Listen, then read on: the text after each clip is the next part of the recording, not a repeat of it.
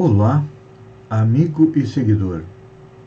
Seja bem-vindo à nossa live diária da Reflexão Matinal, onde eu e você vamos em direção ao nosso coração para lá, como jardineiros espirituais, elevar templos às nossas virtudes, fazendo com que elas cresçam, floresçam e frutifiquem.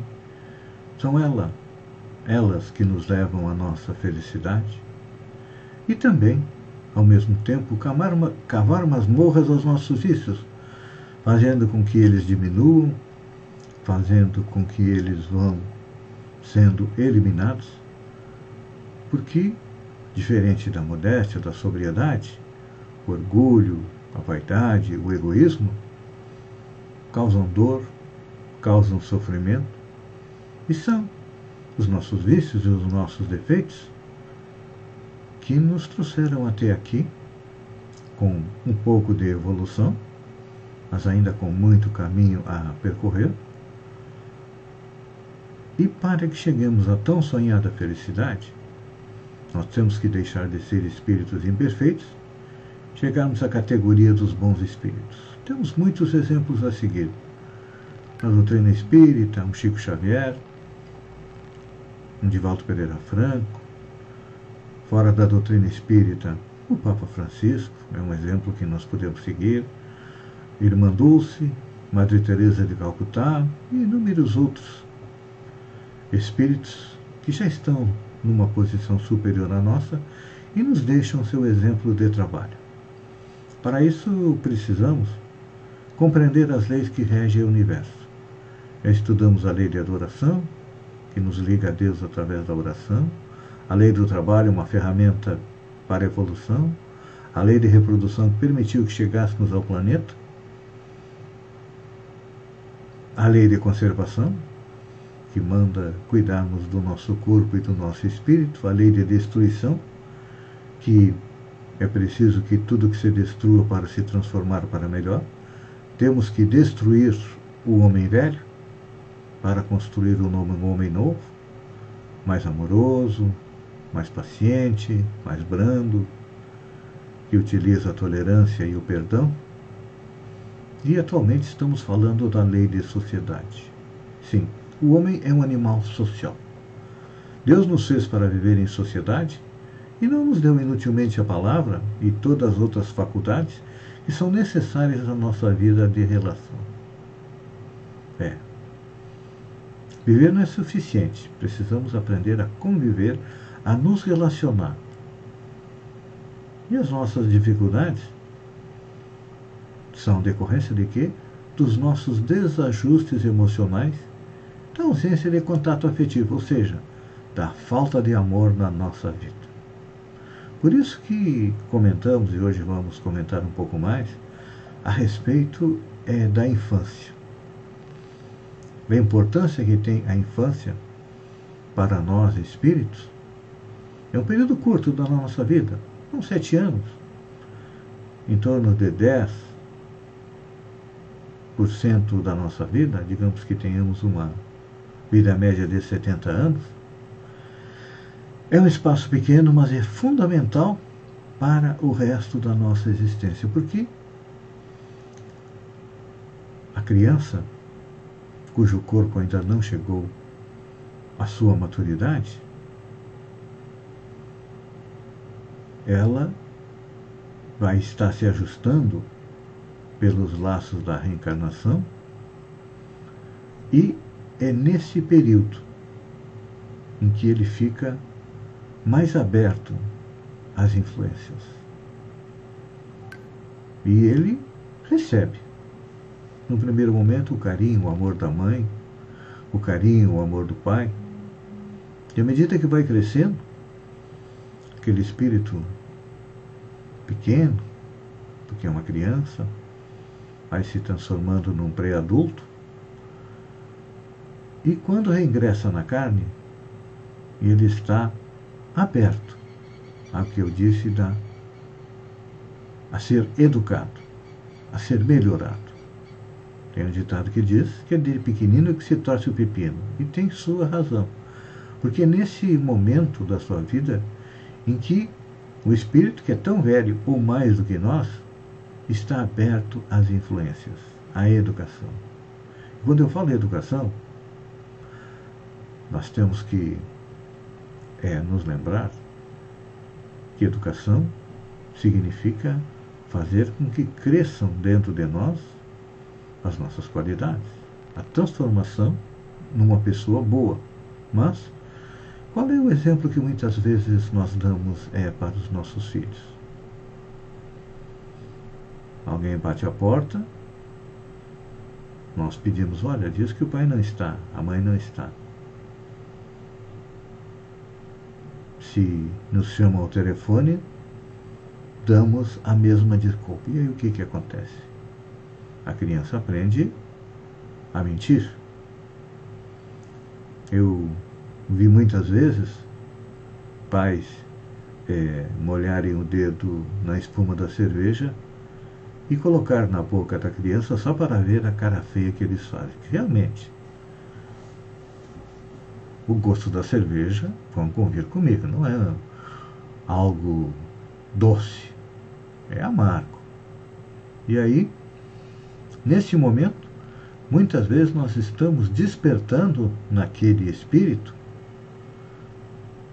algo que ele traz de outras encarnações que veio tentando superar, que é o vício do alcoolismo.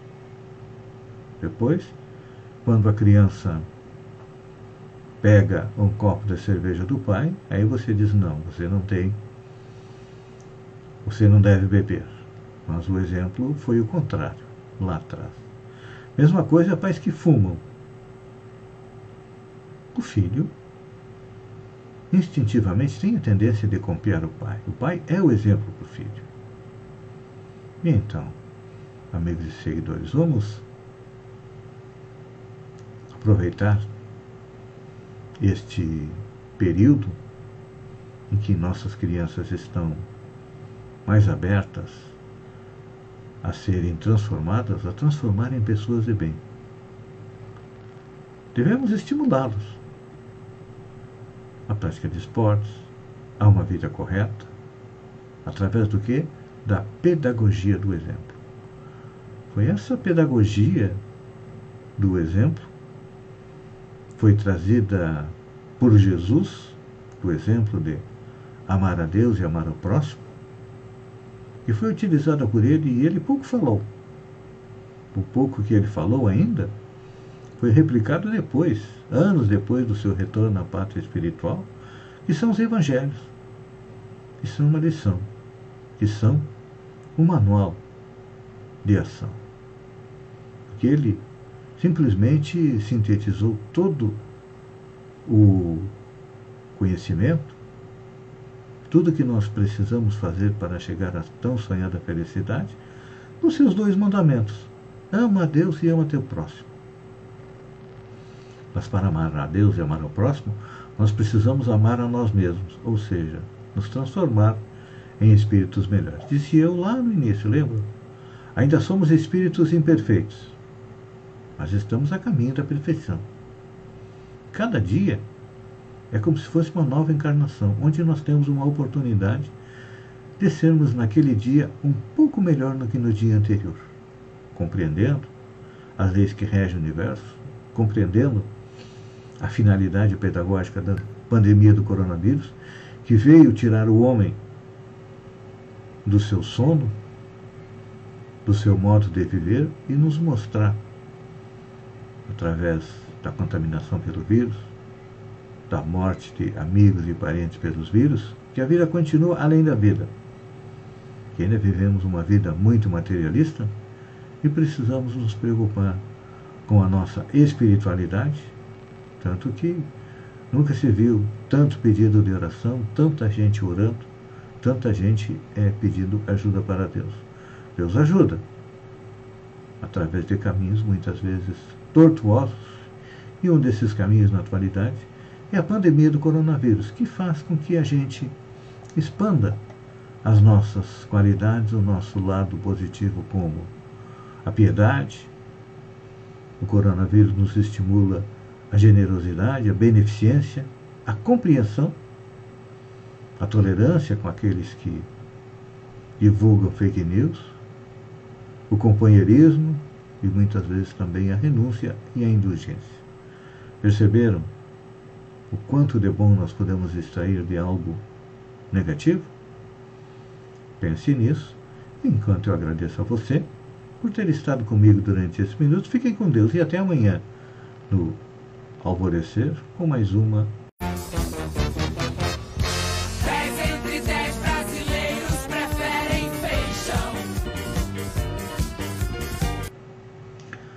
Olá, amigo e seguidor.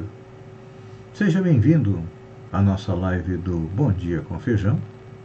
E eu convido, vem comigo, vem navegar pelo mundo da informação com as notícias da região, Santa Catarina, do Brasil e também do mundo. Começamos com notícias da região. A Prefeitura de Sombrio contratou mais um veterinário. De acordo com o contrato número 37 de 2021, a Prefeitura está com seu segundo veterinário prestando serviços à população através do Departamento de Agricultura e Meio Ambiente. O contrato é de R$ 9.375 agora, reais até o final do ano. São dois veterinários para dar suporte ao vice-prefeito Geriel Isopo, que comanda a Secretaria de Agricultura. Vamos falar na rinha da vacina. Esse é o termo que está sendo usado para descrever o fato dos governadores e prefeitos em todo o Brasil começarem uma guerra na disputa que muito anima os moradores. Quem é capaz de vacinar mais rápido a população? Flávio Dino foi quem primeiro que deu início à rinha. Ele agora na semana passada, entre 11 e 13, a, organizou o Arraial da Vacinação contra a Covid e começou a imunizar toda a população com mais de 29 anos. Aqui na região sul, a Rinha da Vacina tem dois galos disputando o primeiro lugar. O Rio Grande do Sul prometeu vacinar todos os maiores até o final de setembro, o Paraná até o dia 30 e Santa Catarina está atrasado na Rinha prometeu vacinar todo mundo até o dia 23 de dezembro, ou melhor, 23 de outubro. Uma notícia boa, pelo menos um projeto bom para os agricultores em Sombrio. O vereador Adriano Magrão fez um esclarecimento na sessão da Câmara desta segunda-feira a respeito da Casa do Agricultor que irá abrigar todos os departamentos do município e também do Estado em um local para atender ao agricultor. É uma excelente é, ideia. Quase 100 mil pessoas em Santa Catarina não apareceram para a segunda dose da vacina contra a Covid. É. A informação foi repassada pela Diretoria de Vigilância Epidemiológica, a DIV, que quase 100 mil pessoas não voltaram para receber a segunda dose da vacina. Segundo o levantamento, 57.124 pessoas que tomaram a primeira dose da Coronavac e 42 mil da AstraZeneca, totalizando 99.525, que já deveriam estar vacinados, não voltaram para se vacinar. As pessoas acreditam que só com uma dose já estão imunizadas. E o que, que tem acontecido? Muitas vezes a pessoa toma a dose da vacina e no dia seguinte já está aí leve e solta, ah, circulando por tudo que é lugar. Muitas vezes deixando de lado as recomendações dos protocolos de segurança. A vacina leva em torno de 15 dias até fazer o seu efeito completo. Então, vamos, quem já se vacinou na primeira e não voltou para se vacinar, vamos lá. Punhalada em Faustão mostra que Globo não sabe perder. Após o teste bem sucedido de Thiago Leifert no comando do Domingão, enquanto o titular, o titular do programa estava hospitalizado, o canal se sentiu seguro para antecipar a saída do Faustão. Para a imprensa, o velho discurso de como um acordo entre as partes, mas nos bastidores. Um casamento feliz, com mais de 30 anos, termina em clima de traição. É, gente, o cara trabalhou 30 anos, por que não permitir que ele se despeça? Até podia permitir agora, nesse final de semana ou no outro, assim que ele voltar, fazer um programa de despedida. é muita sacanagem, né? É não saber perder. É aquilo que nós chamamos de fair play. E olha, o que, que o Faustão pode fazer? Já que tiraram ele do ar, ele pode muito bem iniciar seu programa na Band em seguida. Eu até acho que domingo vai ter, claro que eles vão trocar o nome, mas poderia ser o Domingão do Tiagão, né? Que é o nome do Tiago Leifert, né? Tem o Fausto Silva, Faustão, olha. Quem está querendo trocar de carro, as coisas estão ficando difíceis. O carro mais vendido nos últimos anos, de 2015 a 2020, o Onix, vai ficar sem fabricação durante cinco meses neste ano de 2021, pelo menos. É que o Onix ele é produzido na fábrica da Chevrolet aqui em Gravataí. Ele já tinha a sua produção interrompida no dia 5 de abril. Foi concedido férias coletivas em março. E agora, devido à falta de semicondutores, essenciais para a fabricação do veículo, vai ficar mais alguns meses parada é, a fábrica.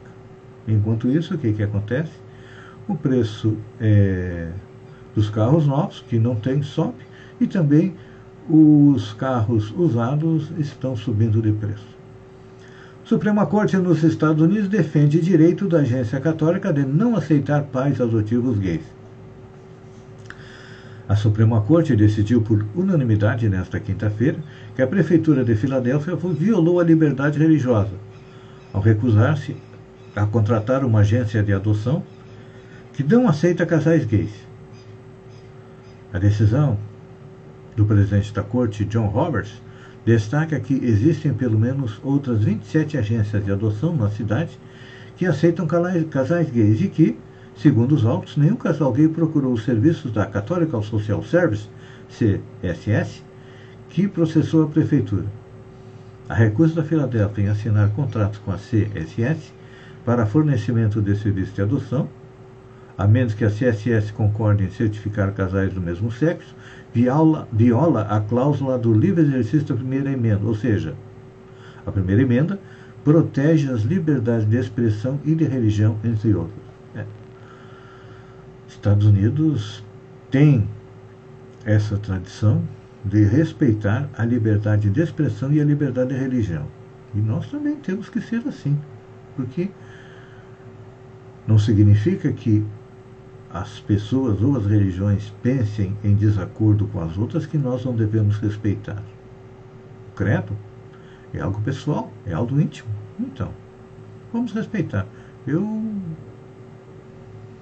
concordo em gênero, número e grau com essa é, decisão da Suprema Corte. A outra notícia final também vem dos Estados Unidos.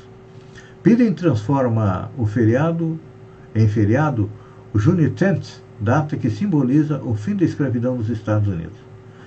O presidente dos Estados Unidos, Joe Biden, assinou nesta quinta-feira a lei que transforma o dia 19 de julho em feriado federal. A data chamada de Juneteenth representa a emancipação dos últimos escravos do Texas em 1865 e é amplamente comemorada como símbolo do movimento contra o racismo. É um dia de muito peso e de intenso poder, um dia em que nós nos lembramos do feriado moral e dos, das terríveis consequências que a escravidão deixou é, no país. O texto da lei, aprovada na quarta, é um raro momento de unidade entre republicanos e democratas no Congresso. A Câmara dos Representantes aprovou a lei por 415 votos a favor e 14 contra, com apoio de líderes democratas e republicanos. Um dia antes, a norma havia sido aprovada por unanimidade no Senado. É, acabar com racismo nos Estados Unidos tem um caminho longo ainda. Basta lembrar o exemplo da morte de George Floyd. Aqui no Brasil também nós temos exemplos de racismo. Esta semana, no Rio de Janeiro, um casal é, questionou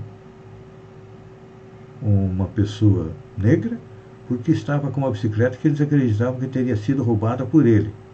Um ato de racismo, só porque a bicicleta era semelhante. E Lang depois Foi preso quem roubou a bicicleta e era um homem branco, então. Tivemos, comentei ontem, um ato de racismo no Congresso, um deputado quebrou um quadro numa exposição sobre racismo e vemos que a justiça no Brasil tem dois pesos e duas medidas. Ah, o casal que foi racista com o João, com o professor negro, foi demitido. E o deputado simplesmente vai levar uma censura verbal. Acho que deveria levar um processo para aprender que não é a cor que nos divide. O que nos a cor é simplesmente em função da raça que nós nascemos. Nós somos todos espíritos é, iguais.